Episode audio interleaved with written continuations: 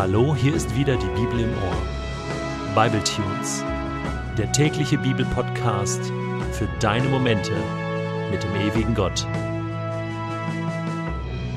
Der heutige Bible Tune steht in Exodus 26, die Verse 1 bis 30 und wird gelesen aus der Hoffnung für alle. Für das heilige Zelt sollst du zehn Bahnen Zelttuch weben lassen. Verwendet dazu violette, purpurrote und karmesinrote Wolle sowie feines Leinen. Auf den Zeltbahnen sollen Engelfiguren dargestellt sein. Die einzelnen Bahnen müssen 14 Meter lang und 2 Meter breit sein. Jeweils fünf von ihnen sollen an den Längsseiten aneinander genäht werden, sodass zwei große Zeltdecken entstehen. Um diese beiden Decken verbinden zu können, müssen an einer Längsseite jeder Decke 50 Schlaufen aus violett gefärbter Wolle angebracht werden, also 50 Schlaufen an der einen und ebenso viele an der anderen Zeltdecke. Legt die beiden Decken so aneinander, dass die Schlaufen einander gegenüberstehen. Dann lass 50 goldene Haken schmieden, die jeweils zwei gegenüberliegende Schlaufen verbinden und so die beiden Decken zu einem Stück zusammenfügen. Lass außerdem elf Zeltbahnen aus Ziegenhaar weben, 15 Meter lang und zwei Meter breit. Sie sollen über das erste Zelt gelegt werden und es überdachen. Fünf dieser Bahnen werden an den Längsseiten zu einem Stück verbunden, die übrigen sechs zu einem zweiten. Die sechste Bahn des zweiten Zeltstücks soll doppelt gelegt werden.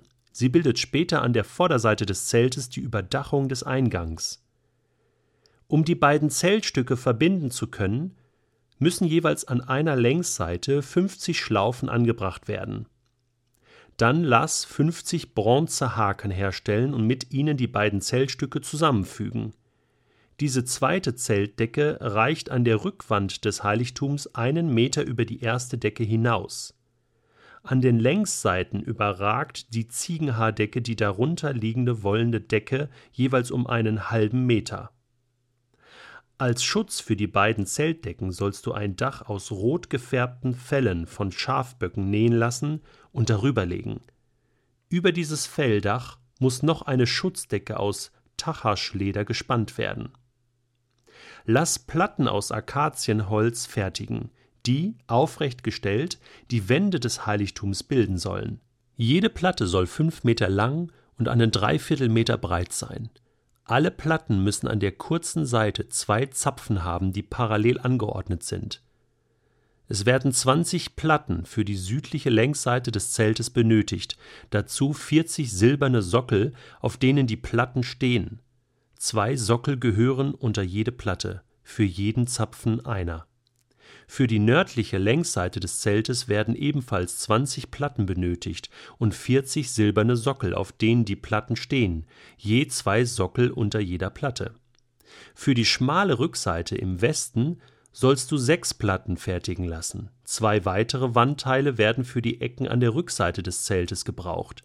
Sie sollen auf ganzer Länge gewinkelt und an ihrem oberen Ende durch Ringe befestigt sein, um so die Eckkonstruktion der Wände zu bilden. Die Rückseite besteht also aus insgesamt acht Platten mit 16 silbernen Sockeln, jeweils zwei Sockel unter einer Platte. Lass außerdem Querbalken aus Akazienholz anfertigen, jeweils fünf Stück für jede Längsseite und die westliche Querseite. Diese Balken sollen die aufrecht stehenden Platten zusammenhalten. Der mittlere Balken soll genau auf halber Höhe an der ganzen Wand entlanglaufen, von vorn bis hinten. Die Querbalken werden durch goldene Ringe gesteckt, die in den Platten verankert sind. Platten und Querbalken müssen vollständig mit Gold überzogen sein. Aus all diesen Platten, Sockeln, Ringen und Stoffen sollst du mein Heiligtum, in dem ich wohnen will, errichten, ganz so, wie ich es dir hier auf dem Berg zeige. Ja, ich weiß genau, was du jetzt gerade denkst. Dieser heutige Bibeltext ist höchstens interessant für Handwerker oder Menschen, die in irgendwelchen Bauhäusern arbeiten, bei Opi oder Hornbach. Das ist ja eine riesige Materialliste von Hölzern und Metallen und Werkstoffen. Völlig uninteressant. Doch ich finde das faszinierend, dass diese vielen Details in der Bibel sind. Gott ist ein Gott des Details. Hast du das gewusst? Ihm sind kleine, winzige Details wichtig. Gott ist nicht nur ein Gott des Groben oder des Ungefähren, so als ob er gesagt hätte, Mose, guck's dir einmal an und mach's so ungefähr so, wie du's gesehen hast, sondern nein, du sollst diese Stiftshütte genauso anfertigen, und zwar genau so anfertigen, wie ich dir das hier auf dem Berg gezeigt habe. Es gibt ja für die Stiftshütte ein himmlisches Abbild. Das heißt, diese Stiftshütte existiert im Himmel. Der Tempel existiert im Himmel. Ich glaube übrigens, dass alles, was es in der sichtbaren Welt gibt, es auch in der unsichtbaren Welt gibt. Dass alles, was wir sehen, Abbilder sind des Himmlischen. Ha, jetzt werde ich fast platonisch, denn schon Platon behauptete ja, dass alles sichtbare Abbilder von Urideen sind im Unsichtbaren. Aber darauf will ich gar nicht hinaus, sondern auf den ganz einfachen Gedanken, dass Gott sich ja alles einmal überlegt hat und alles tatsächlich aus ihm entspringt. So ist es ja zum Beispiel auch so, dass wir Menschen Abbilder Gottes sind, oder? Ja, natürlich. Und wenn du jetzt einfach mal deine zwei Hände anschaust, dann siehst du, wenn deine Hände gesund sind und noch in Ordnung sind, dass da zehn Finger dran sind. Da fehlt nicht einer. Und jeder einzelne Finger hat eine Fingerkuppe mit ganz unterschiedlichen Fingerabdrücken, die es kein zweites Mal auf diesem Planeten gibt, von Milliarden von Menschen. Wahnsinn, oder? Das ist kein Zufall. Gott liebt diese Details und du bist einmalig im Detail, original angefertigt.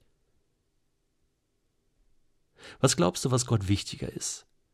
Der Bau einer Stiftshütte oder dein Leben im Detail? Wenn Gott schon es so ernst nimmt, dass der Wohnort seine Wohnung auf Erden, der Tempel, detailgetreu nachgebaut wird, liebevoll nachgebaut wird, wie viel mehr wird es ihm wichtig sein, dass du im Detail genau stimmst, genau dem Plan Gottes entsprichst, genau so leben kannst, wie er es sich mal für dich gedacht hat. Wusstest du, dass es einen Bauplan für dein Leben gibt? Dass es einen Detailplan gibt für dich? Kennst du den schon? Du findest einzelne Details auch in der Bibel. So wie du den Bauplan für die Stiftshütte findest, findest du auch Baupläne für ganze Leben. Ich wünsche dir, dass du entdeckst, dass Gott es sehr, sehr genau nimmt, liebevoll genau mit deinem Leben, dass ihm nicht egal ist, was du heute denkst, was du sagst, was du tust, und dass er dir mit jedem Detail und in jedem Detail mit seiner Liebe begegnen möchte. Ich fordere dich auf, nimm Gottes Liebe zum Detail wieder ganz neu ernst. Du bist eingeladen, zu einem Leben mit Gott.